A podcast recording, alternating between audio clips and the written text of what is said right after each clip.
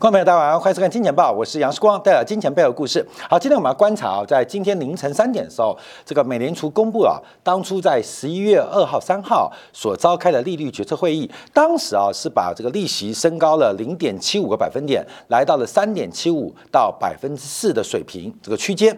那目前非方瑞啊，联邦基金利率是在三点八三、三点八四的左右的一个水准。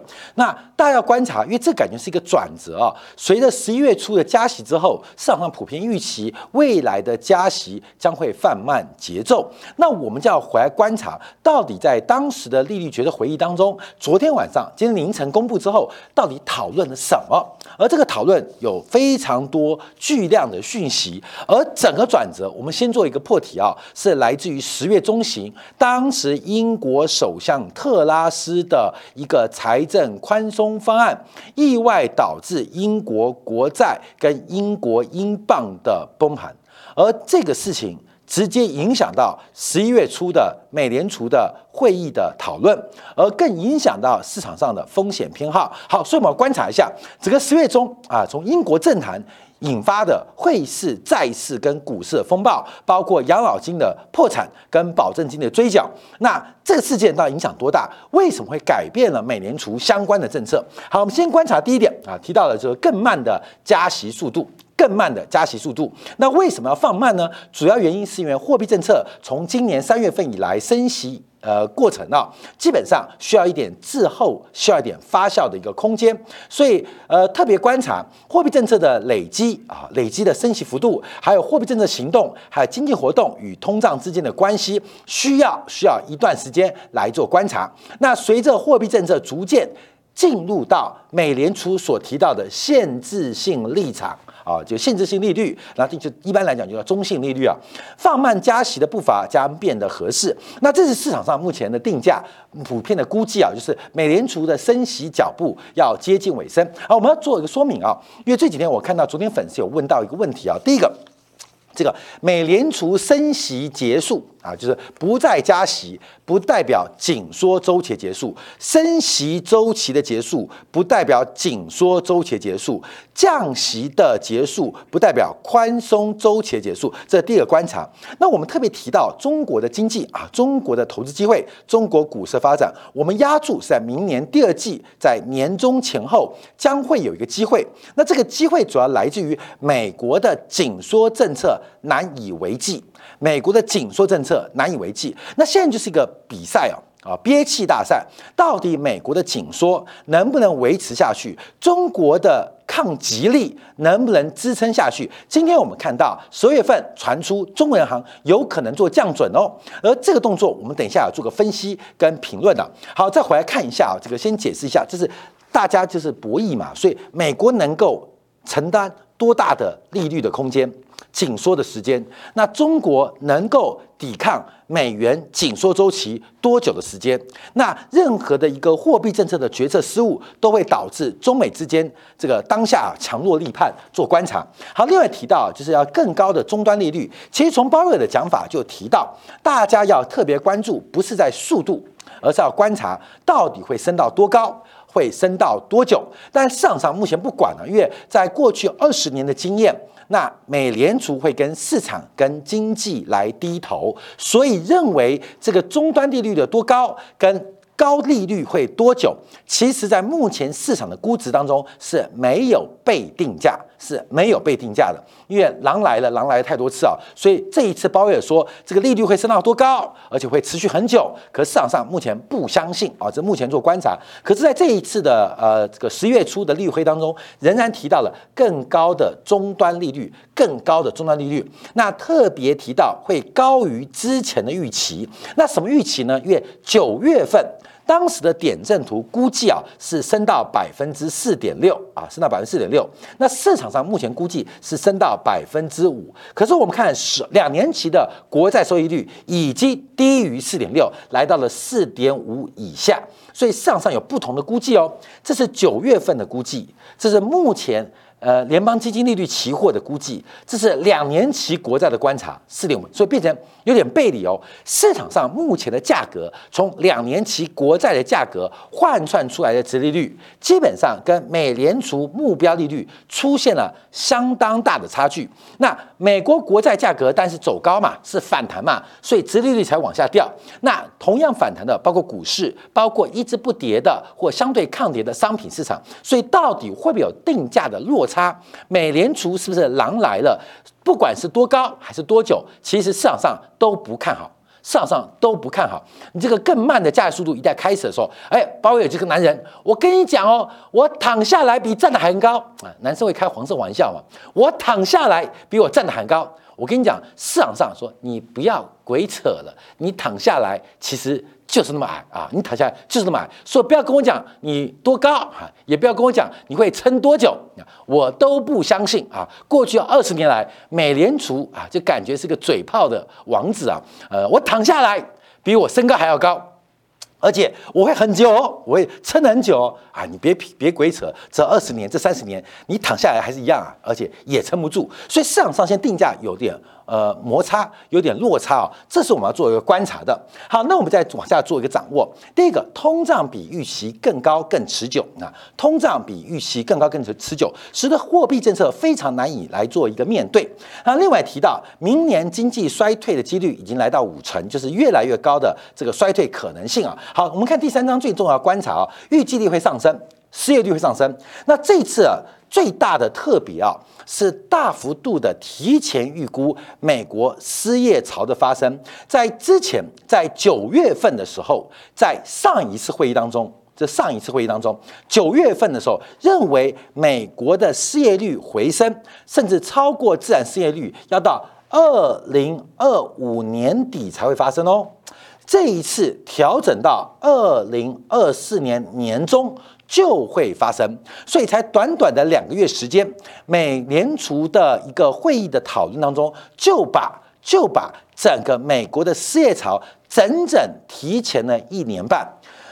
九月份会议跟十月份议只隔了四十五天，可是整个失业潮的可能跟潜在模型预估却提早了一年半，提早了十八个月啊！这是目前我们要做的观察。那最重要的是提到的，就是英国国债的动荡值得关注。这是我们今天要讨论的焦点。其实，在十月中的时候，西方的资本主义差点就翻车了，差点就翻车了。这个特拉斯的瞎搞跟胡乱的宽松政策，本身给自己非常难堪的一个呃局面。当时在十月中，对于英国国债价格的崩跌，对英镑的崩盘，甚至使得养老金出现了一个保证金追缴的一个恐怖景象。这个使得当时的西方资本主义竟然出现一个想象不到的意外黑天鹅。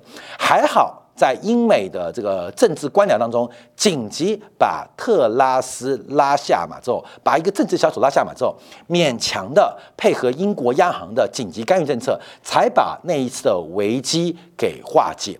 可是十月中的英国国债流动性的风暴，还有包括英国汇率。英镑的流动性风暴，其实吓到了十一月初的美联储的利率会议，也吓到了美联储从联邦的理事们到地方的各分行主席。所以，英国国债动荡，基本上让美联储出现了一个非常恐怖的一个寒蝉效应。对于未来持续紧缩、未来的加息。大家开始产生犹疑，而市场上现在抓到这个情绪，市场上抓到这种犹疑情绪，出现了猛烈性的一个反弹。所以，我们看到从十月份到十一月份，尤其是以美国股市的反弹力道是非常强大。但我们回来要观察一下，到底英国国债为什么会吓坏美联储？为什么会下滑美联储？主要原因就是在升息跟 QT 的背景之下。整个国债的流动性跟国债流动性的稳定都出现问题，都出现问题。那这个问题要叫往前推，因为现在不能判断当时啊冻结俄罗斯央行的资产到底对于国际投资人的信心打击有多大。冻结俄罗斯央行的资产，到底对于国际投资人包括了对英国啊，包括对瑞士，包括对于美国华尔街，到底信心影响有多大？好，这个啊。很难推出模型，因为从阿富汗的外汇存底被美国单方没收，到俄罗斯的外汇存底被美方冻结，到中美摩擦，中国、日本开始抛售美债，到底是一个趋势的转折，还是一个一次性的事件和偶发性的事故？这个会不会影响到英国跟美国等等西方国债国家债务的流动性？还有包括交易的一个平稳度，这是第一个，我们从正层面的。第二个就是数量化的过程，在美联储、在英国央行、在欧洲央行，从原来的最终买家变成最终卖家，从不断的 QE 买进到 QT 的卖出，这个市场到底有没有能力来承受？大量的国债的供给，这也是个很麻烦的问题哦。因为现在市场上不知道发生什么事情。因为大家注意到啊，这市场上有点均衡的，政府的债务会变成居民的资产，但一旦政府，尤其是央行抛售债务的时刻，不是政府缩减发行，就是居民要降低杠杆。所以，Q T 对于经济、对于流动性影响是非常大的。我们之前提到，从二零一四一五年，美国开始进行第一轮的 Q T 的收缩，加上配合升息，其实那个为期四十六个月的金融退场、刺激退场是失败的。那这一次会不会失败？到目前为止不太能确定哦，仍然是摸着石头过河啊，摸着石头过河。所以，这个英国国债事件就是我们今天标题。最害怕的事情已经开始发生，就是全悬着这个全球资产的核心的压舱石，就是西方国家，不管是英国还是欧元区，还是美国，还是加拿大的国债，国债是整个金融市场的压舱石，主要作为一个优质的抵押品跟资金成本，就是利率的定锚。那这个资产的品质，人能不能继续相信？现在出现非常大的风险，英国是付出多惨痛的代价才挽回债市信心？从原来的宽松，从原来的减税，从原来的刺激，全部反向，变成收缩，变成加税，变成紧缩。所以英国基本上牺牲了未来的成长，来挽回英国国债投资人信心，来挽回外汇市场对于英镑投资人信心。大家注意哦。英国政府是牺牲了未来的成长，减少了未来的开支，提高了富人跟企业的税负，牺牲了未来成长来挽回在十月中旬特拉斯所掀开国王新英的谎言。所以到目前观察，美联储最担心事情，那英国如此，那美国会不会这样？所以我们提到十月份的会议摘要当中，其透出一个很重要消息，其实委员们。理事跟方主席其实相当关心英国国债在十月中旬所爆发事件，所以大家特别观察哦，这可能是第一次。那会在哪个地方爆发出第二次、第三次？会是在欧元区内部的国债吗？还是日本的国债？还是美国的国债？现在美国国债、日本国债、欧元区的国债都在出现价格反弹、利率拉回，可是大家不能不提防。因为英国国债虽然有一个猪头特拉斯的擦枪走火引爆了危机，可是它底层的弹药库、底层的火药桶是一直都存在的哦，是一直都存在的。英国有这个问题，日本何尝没有？日本有这个问题，欧元区何尝没有？英国、日本、欧元区这个问题，美国的火药桶更大，到底会谁点燃这个火药桶？现在不确定，所以大家特别回去啊复盘。十月中旬呢，英国国债的挤兑、英镑的挤兑、英国股市的挤兑跟养老金的挤兑，啊，这个事件已经成为一个未来一个趋势，一个标志性事件哦。第一次大家都不担心哦，第一次大家不担心哦，第二次就会放大哦，第三次就会习惯哦。所以关键不是第一次哦，是第二次恐怖的事情会在何时何地。出现啊，这要特别做观察。在十月份的利率决会议，我认为啊，在昨天啊今天凌晨公布的这个会议摘要当中，其实这一点是最重要的。好，另外担心非银行的金融机构风险，那这也特别提到，在全球收缩货币政策情况之下，非银行的金融机构的隐性杠杆可能放大冲击。好，观众朋友，什么是非银行金融机构？什么叫做隐性杠杆？其实非银行金融机构就包括投资银行嘛。包括了寿险公司、保险公司，包括了养老金，包括了理财商品。其实我们看最近啊，大陆不是个理财商品忽然出现一个大规模的崩跌吗？超出大家的意外吗？在长期流动性的收缩之下，非银行的金融机构。会出现什么样风险？现在不确定。连中国的理财商品在上周啊，在过去这个月都曾经出现过类似挤兑的事件。其全球啊到处被挤兑，而这挤兑啊星星之火可以燎原。从加密货币的挤兑，到前面英国国债挤兑，到过去这个月。中国的理财上被挤兑，观众要注意到，被挤兑的东西越来越多，但感觉就是一直尝试，一直尝试，要找到整个金融系统的缺口，找到金融整个系统性缺口，就像病毒一样啊，这个金融系统就像一个呃呃人的一个这个呃生生命组织一样，有时候攻击肺。有时攻击心脏，有时攻击脚啊，就像我们这个糖尿病一样，这边发炎，那边发炎。你打抗生素有救，可是试图这些病毒一直在攻击这个生态系全金融系统生态系的弱点，所以要特别注意哦，已经开始喽。所以包括了十月中旬的英国国债挤兑，到包括这个月的加密货币的挤兑，到中国的理财上被挤兑，被挤兑的事情事件越来越多。被挤兑的事情越来越多，感觉上就在找突破点，可目前没有找到。但市场上很开心，很开心。哎，你看我得到新冠病呃疫情之后，新冠肺炎之后，我没有后遗症，很开心。但这个病毒就一直在变种，在寄生在这个金融系统当中。所以扣掉银行，银行监管单位管理非常严，大到不得了。系统性银行包括等等的协定啊，呃，都给很多的一个限制。可是非银行呢，保险公司、养老金。退休金这些非金融的、非银行的金融机构，他们的风险还有它的隐性杠杆如何，非常难以被判断哦，非常难以被确定哦，至少做观察的哦。我们就可以想见，我们以台湾地区为例，为什么过去十年以来，包括什么国红利人寿啊、大都会人寿这些全球最大的寿险公司，在台湾的子公司、分公司纷纷用零元或一块钱转让。啊，用一块转让。我有一个长辈啊，他就是这个加拿大红利金融的这个呃高阶主管啊。当初啊，红利金融在加拿大哦，以前还在香港挂牌啊，这个非常大的规模，把台湾呢这个撤出的时候，我跟你讲，什么都不要，什么都不要。那这个这个长辈发了，你知道为什么？因为在台湾有一大群的红利的这个保单、保护跟保险。业务从业人员，那这些都是资产哦，有保单，有名册，有整个的组织架构，红利通通都不要就走了啊，走了。所以我们看到什么大都会人寿、红利人寿，很多的国际人寿撤离台湾，都是用零元或一块钱，就是不要钱，半半买半送啊，送给台湾的银行。什么原因？就是台湾的台湾地区的其实退休金也好，保险公司其实风险极大，这些外资不是笨蛋。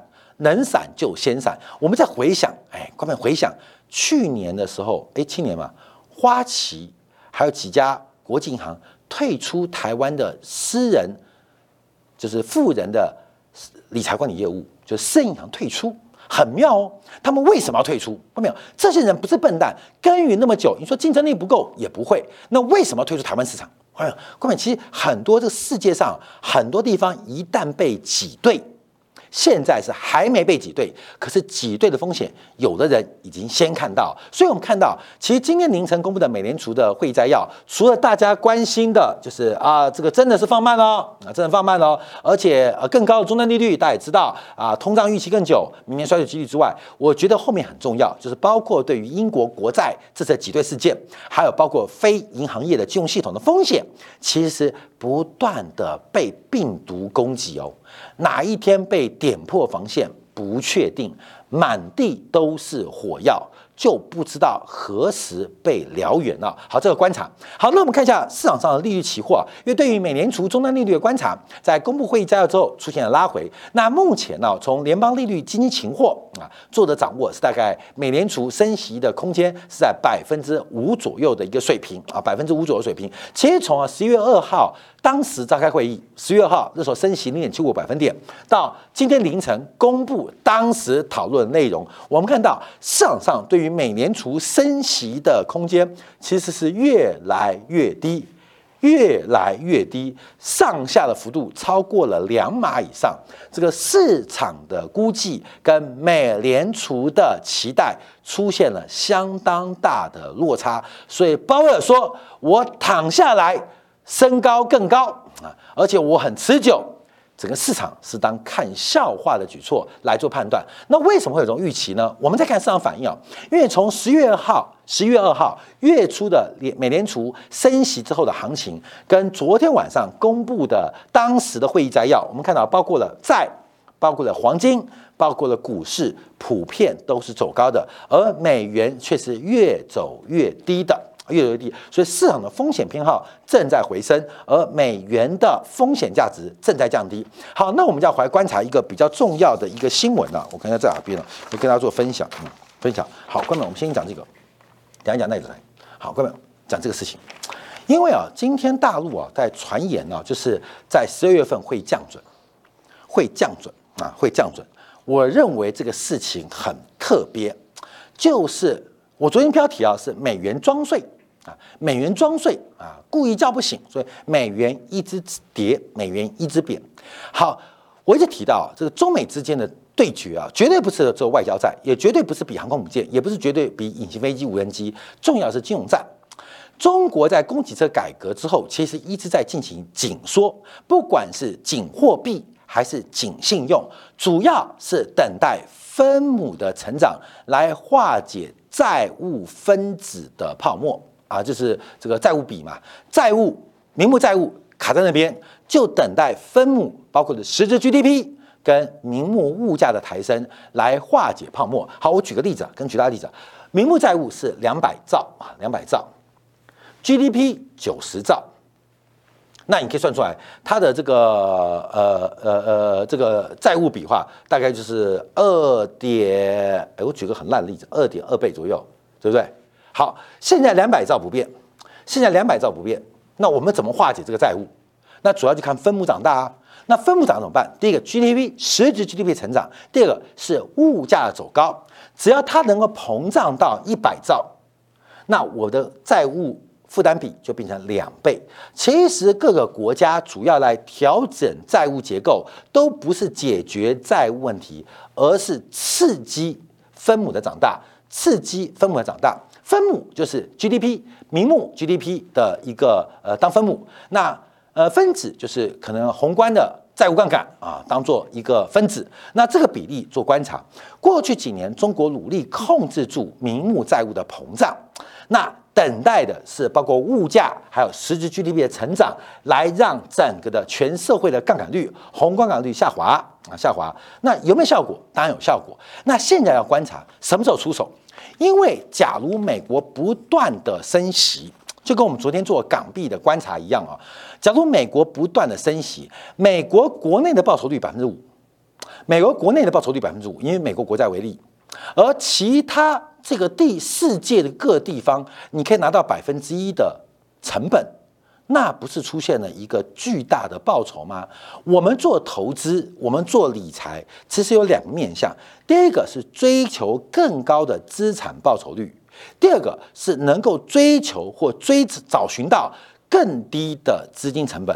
这两件事情啊，有时候你不用追求更高的资产报酬率，你只要有更低的资金成本，你就是赢家，你就是赢家。所以。你有本事就是追更低的成本，没有本事就只好去追更高的资产报酬率，这是两件事情哦。所以市场一般的散户都在追求更高的投资报酬率，可是我们看到，不管是金融业的巴菲特，还是这个投资界的马斯克，还是实业界的郭台铭、张忠谋，真正的大富不是在追求更高的资产报酬率哦，他们在全世界寻找。最低的成本，不管是狭义的资金成本，还是广义的资本成本，企业掌握的是最低成本，逐水草而居。